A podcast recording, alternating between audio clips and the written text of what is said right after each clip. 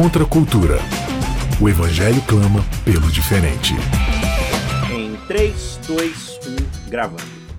Começando mais um Contra a Cultura, chegando aqui para você pela Rádio Novo Tempo e pelo canal Cristãos Cansados no YouTube. Como você já sabe, é uma alegria muito grande receber você aqui com a gente para estudarmos a palavra de Deus. Estamos numa série toda especial falando sobre o descanso, sobre o significado, o sentido perdido do sétimo dia. A gente está falando aqui, claro, sobre o sábado, sobre o descanso. E a gente está nessa série investigando, através da narrativa bíblica, quais são os sentidos que o sábado traz para a gente sobre a criação, sobre o poder de Deus, sobre o seu amor, sobre o seu caráter e o que isso tem a ver com a gente, afinal de contas, quando a gente tira um dia para descansar. É só um dia para recuperar as energias? É só um dia para a gente tirar um cochilo da semana atarefada? Ou o sábado traz para a gente um sentido espiritual de conexão com Deus e de relacionamento? É sobre isso que a gente está falando e a gente já viu aí o sentido do sábado na criação, no começo de todas as coisas, logo em sequência, no segundo episódio, a gente viu o sábado da perspectiva da queda, daquela voz dissonante da serpente que enganou Adão e Eva, e o que, que o sábado tem a ver com isso tudo. E agora, dando sequência aí ao estudo, a gente vai passar rapidamente sobre a história de Abraão e tentar investigar se tem algum vislumbre aí, se, se o sábado aparece ou não, como é que essa coisa funciona, porque lembre-se, a gente está dentro de uma continuidade narrativa, então o próximo passo agora é ver a história dos patriarcas certo? Então você é meu convidado para a gente dar sequência aí ao nosso estudo. Antes da gente prosseguir, alguns recados aqui para você. O primeiro recado, você já sabe, não se esqueça de se inscrever no nosso canal para você ficar por dentro de tudo que aparece. A gente está, como eu já expliquei em alguns outros episódios, fazendo um pouco diferente aí o Contra a Cultura, porque a gente está preparando outros materiais em paralelo. Enquanto isso, a gente vai dando sequência aqui no Contra a Cultura, mas a gente tem muita novidade aí, talvez para o segundo semestre, com certeza para o ano que vem, bastante coisa também para o final do ano.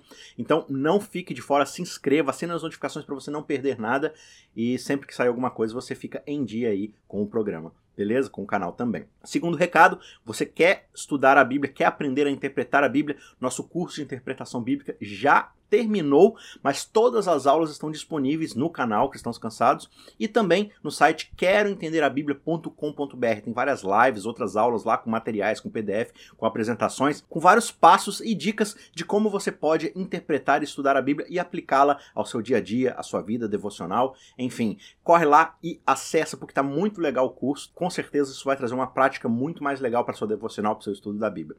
E o último recado aqui, como eu sempre tenho dito, esse texto, o texto dessa apresentação, desse programa, você tem todo ele lá acessando o nosso canal, procurando esse vídeo lá no YouTube, você vai encontrar aí na descrição o link desse texto, dessa apresentação, para você estudar, grifar, apresentar aí na sua escola sabatina, no seu pequeno grupo, para outras pessoas. Enfim, se você quiser ter esse texto junto com você para o seu estudo, para o seu uso pessoal, é totalmente gratuito, você pode acessá-lo lá no nosso canal. E também no site cristãoscansados.com.br.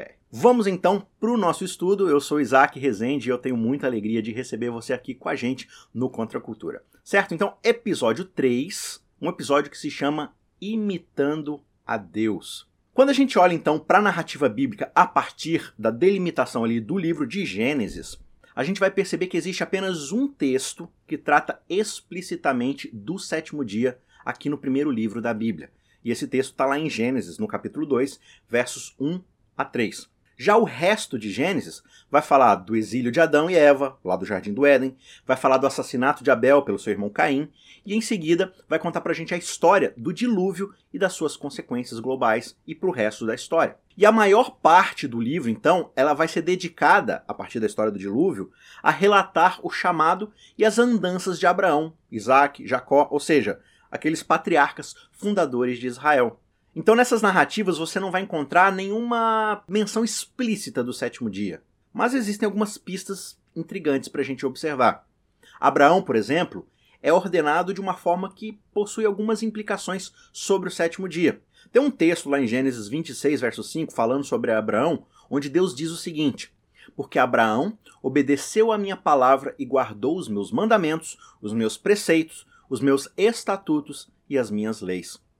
Então, nesse episódio, a gente vai tentar decodificar justamente essas pistas. E nós vamos olhar para a história de Abraão como alguém que buscou imitar a Deus de uma forma profunda e significativa.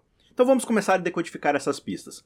Esse verso que a gente acabou de ler, ele é bastante curioso, porque em momento algum da narrativa, desde o início de tudo, nós vimos qualquer tipo de prescrição de lei. O comportamento moral de Abraão, quando a gente vê a história, parece estar sendo avaliado sem algum tipo de base legal ou qualquer uso de algum parâmetro. E a impressão é de que ele obedeceu os mandamentos antes mesmo de ter sido ordenado a fazê-lo. Porque lembre-se, a lei só vai aparecer lá no Sinai, os Dez Mandamentos. Então, por que, que Deus está falando aqui que Abraão obedeceu suas leis, seus preceitos e seus estatutos, sendo que em momento algum da história até agora a gente viu a descrição desses estatutos? Qual é o preceito, qual é o padrão que está sendo usado para avaliar essa obediência, esse cumprimento de leis de Abraão, sendo que a gente não viu nenhuma lei até agora? E mais do que isso, Abraão parece demonstrar aqui pra gente, quando você estuda a sua história, um tipo de alinhamento com a vontade de Deus que é muito mais do que simplesmente obediência. E é aqui que entra um conceito que é trabalhado por vários estudiosos da Bíblia e por teólogos, filósofos, como Aquino, como Lutero. E esse conceito é a chamada lei natural, ou seja, é a ideia de que os mandamentos de Deus estão, de alguma forma, incutidos no coração e na mente de cada ser humano. E aí, sobre isso, o próprio Lutero ele escreve que é natural honrar a Deus, não roubar, não cometer adultério, não dar falso testemunho, não cometer assassinato. E o que Moisés ordena, a partir do Sinai, não é nada novo. Portanto, o que Deus, lá dos céus, deu aos judeus, ele também escreveu no coração de todos os homens. Em outras palavras, o que Lutero está dizendo é que muito antes do dedo de Deus escrever os mandamentos em tábuas de pedra, ele os gravou na natureza, na constituição moral inata, íntima dos próprios seres humanos. As tábuas da lei não são grande novidade. Elas apenas passaram a registrar aquilo que já era natural dentro da própria criação. Lutero ainda escreve, algumas décadas depois, que mesmo que Moisés nunca tivesse aparecido a Abraão, nunca tivesse nascido, os Dez Mandamentos teriam governado todos os homens desde o início, como eles de fato fizeram e ainda fazem. As normas existem, mesmo que não tenham sido formalmente articuladas o assassinato de Abel por Caim, não nos deixa dúvidas de que o assassinato é errado, apesar da falta de qualquer mandamento prévio explícito contra o homicídio. A história sobre as pessoas no tempo de Noé nos diz que o Senhor viu que a maldade da humanidade era grande na terra e que toda a inclinação dos pensamentos do seu coração era apenas para o mal, continuamente. Essa declaração não tem significado relativo, não tem significado relevante, a menos que nós possamos tomar como certo que a distinção entre o bem e o mal é clara e conhecível. Se a gente não tiver o conceito do que é certo do que é errado, se a gente não tiver o conceito dos mandamentos, do que é moralmente correto, como é que a gente vai poder dizer que os caras erraram, que eles fizeram o que era mal?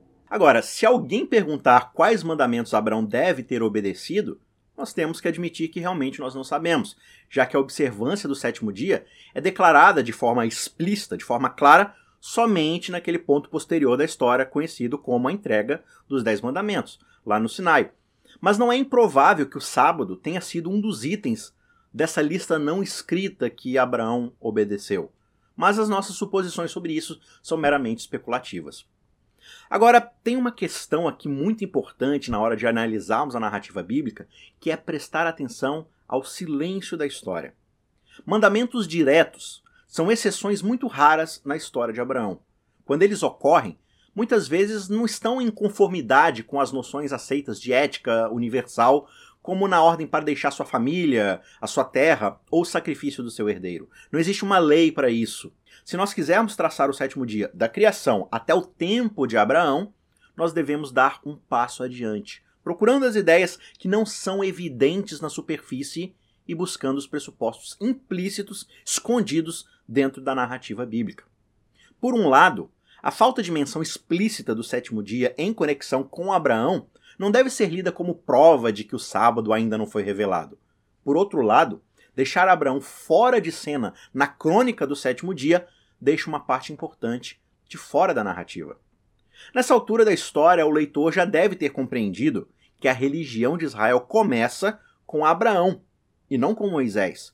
Quando Deus chama Moisés do Egito, Deus é o Deus de seus pais, o Deus de Abraão, o Deus de Isaac e o Deus de Jacó.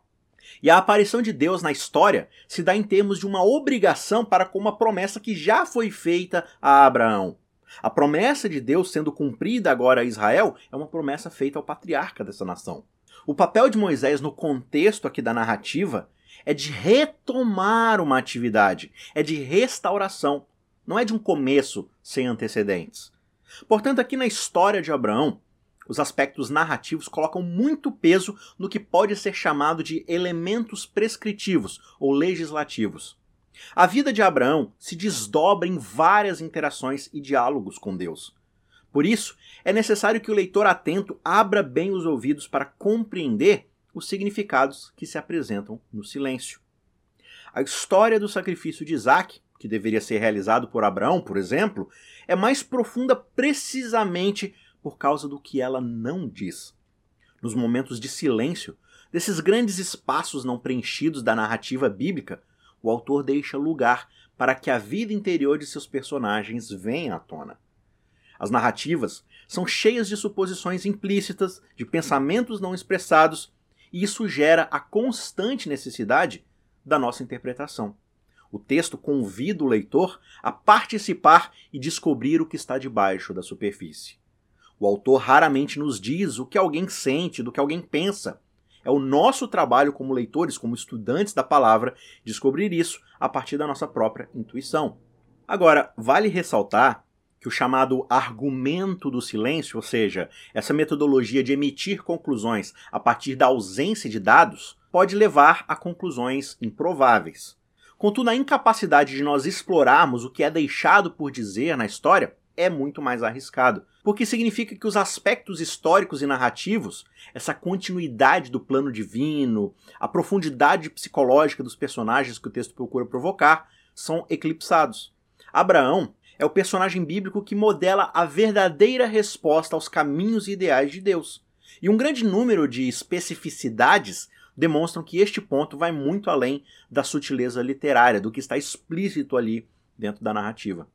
O legado de Abraão é o legado de um amigo de Deus. Os próprios escritores da Bíblia parecem atentos a essa designação. O escritor das Crônicas de Israel, por exemplo, fala da antiga promessa como um presente para os descendentes de seu amigo Abraão. Isso está lá no segundo livro das Crônicas, capítulo 20, verso 7. Segundo o profeta Isaías, no capítulo 41, verso 8, a nação de Israel é a descendência de Abraão, o meu amigo. E também lá no Novo Testamento, o autor Tiago, no capítulo 2, verso 23, ele nos lembra que Abraão foi chamado o amigo de Deus. Muito provavelmente, essa descrição, o amigo de Deus, deriva daquela história da negociação de Abraão com um visitante celestial em relação às cidades de Sodoma e Gomorra. Esse episódio é descrito por um teólogo como uma das histórias mais extraordinárias na história ancestral e, na verdade, da Bíblia como um todo. No momento em que os visitantes estão prestes a retomar sua viagem para cidades condenadas, o líder diz retoricamente a si mesmo: Devo esconder de Abraão o que estou prestes a fazer? E a resposta ao diálogo mental desse visitante implica justamente o desejo ou a obrigação por parte de Deus de manter Abraão informado. Não, a história continua, indicando que Deus vai, de fato, deixar Abraão saber o que está à frente, pois eu o escolhi, diz o texto bíblico. Embora a expressão eu o escolhi esteja presente na maioria das traduções, é possível que uma tradução ainda mais literal do texto seja porque eu o conheço, como está, por exemplo, na King James Version. A conotação de mutualidade e de intimidade que está implícita aqui na história talvez nos permita ler da seguinte forma: Eu conheço Abraão como um amigo. A incrível conversa que se segue na história é uma comunicação bidirecional, ou seja, ambos os participantes estão ouvindo um ao outro, ambos têm algo a dizer e ambos conseguem extrair algo do diálogo. Vemos uma união de mentes entre Deus, que quer que Abraão entenda o seu ponto de vista, e Abraão, que procura o entendimento. Não é de se admirar, portanto, que Paulo e Tiago, lá no Novo Testamento, olhem para Abraão como modelo ideal de fé para os crentes. A falta de antecedentes explícitos para a constatação de que Abraão obedeceu os mandamentos e leis de Deus, como no texto que a gente viu, não significa que a vontade de Deus não tivera sido ainda divulgada. Quer o assunto seja o sábado ou qualquer outro mandamento, O silêncio implica que não havia necessidade de dizer nada, porque a pessoa já compreendera aquele ideal não dito. Uma lei não se torna necessariamente mais vinculativa, mais obrigatória, quando ela é mais detalhada e explícita. E o oposto também pode ser o caso. Ou seja, um ideal possui um apelo mais forte para as pessoas quando não há necessidade de ficar mencionando ele toda hora, de deixar explícito. Talvez a lei alcance melhor o seu propósito justamente quando uma pessoa conduz a sua vida de uma forma espiritual, sem ter sido pedido a fazê-lo. Gênesis retrata Abraão como apenas uma pessoa, um ser humano que moldou sua confiança em Deus a tal ponto que Paulo pode chamá-lo de o pai de todos nós, como você pode conferir lá em Romanos 4,16. Mas só porque o sétimo dia parece sair de cena aqui em Gênesis, nós não devemos concluir que ele ainda não tinha surgido ou que ele deixou de existir. No desenrolar da história na Bíblia, não há nenhum intervalo no tempo em que o sétimo dia não tenha sido estabelecido. Quando ele reaparece no Êxodo, em conexão com a libertação de Israel do Egito, os textos que descrevem sua restauração não falam de algo novo, mas de algo que já estava lá. Toda a história da criação do mundo em seis dias, lá em Gênesis 1, do qual o relato do dia de descanso forma uma parte integral e inseparável, pertencem à era patriarcal e, mais explicitamente, ao próprio Abraão. O sábado não é introduzido pela primeira vez lá no Sinai. Ele já está lá. Os filhos de Israel são ordenados ao quê? A lembrar do sétimo dia. Existem inclusive evidências, dentro da tradição rabínica, de que Abraão tem obedecido a Torá muito antes dela ter sido revelada a Moisés. Para alguns estudiosos, Abraão exemplifica justamente o significado de viver de acordo com a Torá. Da perspectiva rabínica, portanto, é bastante clara a ideia de que a noção que Abraão possuía da Torá já incluía, muito antes do Sinai, o sétimo dia. Diante desse contexto, nós devemos ser um pouco relutantes em aceitar a noção de que o sétimo dia, após a sua introdução espetacular na história da criação, acabou caindo em desuso e desapareceu de vista, se tornou obsoleto e irrelevante. O que vimos a respeito do significado do silêncio na história bíblica sugere justamente o oposto, fornecendo garantias para as estupendas afirmações que estão fundamentadas na figura de Abraão lá no Novo Testamento. Algumas dessas declarações merecem uma revisão mais detalhada aqui antes da gente seguir em frente. Por exemplo, lá no Evangelho de João, durante uma calorada discussão entre Jesus e seus oponentes judeus, o mestre afirmou que Abraão, o pai de vocês, alegrou-se por ver o meu dia, e ele viu esse dia e ficou alegre. Isso está lá em João, capítulo 8, verso 56 onde os judeus reivindicavam uma orgulhosa ascendência espiritual ancorada em Abraão, a fim de justificar o seu desdém por Jesus, o Salvador faz exatamente o oposto com o caso. Em sua versão contrária, é precisamente a confiança de Abraão que o leva a Jesus. Cristo vê Abraão como um profeta, cuja preocupação é o dia de Jesus. Um homem que anseia por ver o propósito de Deus revelado de forma plena e gratificante em Cristo. Se os oponentes judeus de Jesus tivessem exigido ver o capítulo e o versículo que Jesus usou para basear suas reivindicações, eles só teriam sido convencidos se estivessem dispostos a seguir a liderança de Jesus, lendo na história de Abraão coisas que não estão exatamente explícitas no texto. O Novo Testamento retrata Abraão como alguém que interiorizou a situação humana profundamente, alguém consciente do que foi perdido e focado em recuperar esse algo.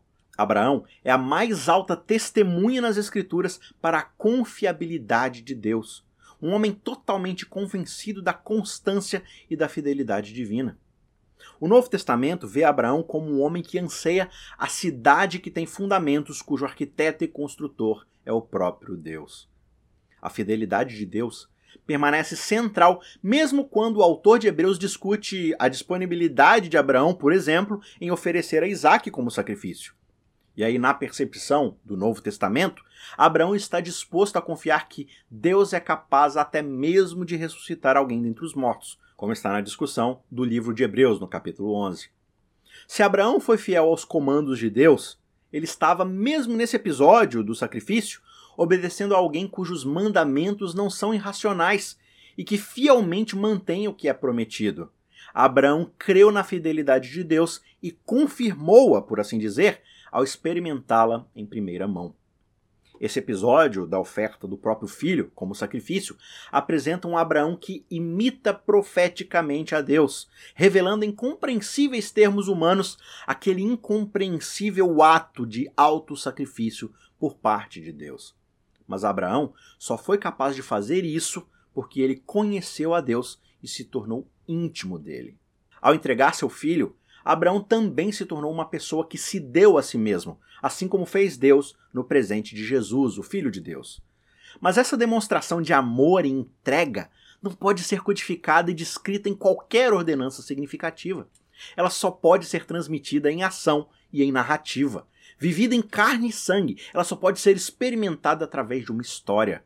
Ela supera completamente o quadro de mandamentos, de leis e não tem como você registrar a grandeza gigantesca desse alto sacrifício em tábuas de pedras. Em Abraão, nós vemos uma pessoa que, pela fé, compreende e responde à fidelidade de Deus. E no centro da sua própria fé reside a convicção de que Deus é fiel. Afirmando de forma negativa, Deus não é cheio de caprichos e devaneios como os deuses dos gentios, e os mandamentos de Deus não são irracionais.